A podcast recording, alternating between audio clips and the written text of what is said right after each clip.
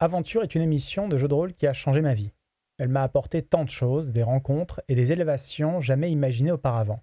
Après quelques dizaines d'épisodes tournés sur la chaîne Bazar du Grenier et un grand nombre de streams, nous avons conclu un arc narratif avec la saison 4, où Fred du Grenier était le maître du jeu et moi, j'incarnais euh, Mani le double, un elfe alchimiste au passé mystérieux. Quelques années plus tard, IRL je veux dire, le retour d'aventure s'est fait sur un site critique, avec pas moins de 10 joueurs, novices et vétérans ont accepté de jouer le jeu et d'embarquer pour trois scénarios croisés aux enjeux, aux effets de domino. Chaque partie précédente influençait la suivante. Vous connaissez mon engouement pour les exercices de style, le défi était de taille, synchroniser les disponibilités, produire l'émission, écrire une histoire connectée aux saisons précédentes, le tout en restant indolore pour les nouveaux et anciens participants. C'était pour moi une vraie réconciliation créative et aussi une manière de vous retrouver autour d'un projet qui a rythmé ma vie. Après quelques mésaventures dont je me serais bien passé et que j'aurai peut-être l'occasion d'évoquer dans un autre article,